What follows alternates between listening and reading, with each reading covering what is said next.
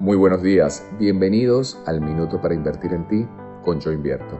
Yo soy Santi Fernández y esto es Vida Financiera. Entonces vamos a continuar con el minuto anterior que hablábamos acerca de ese gasto, ese diferimiento para el futuro de una inversión que puede estar generando hoy un retorno negativo o simplemente no estar generando valor para nuestro bienestar. Entonces me refiero, por ejemplo, que muchas veces utilizamos nuestro dinero para invertir en cosas que realmente no generan valor en nuestra vida. Entonces, por ejemplo, vamos a pensar aquellos zapatos que te quieres comprar.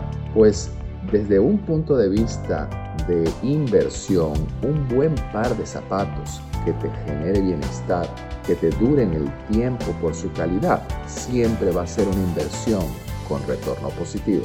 Si no, pregúntale a tu cuerpo.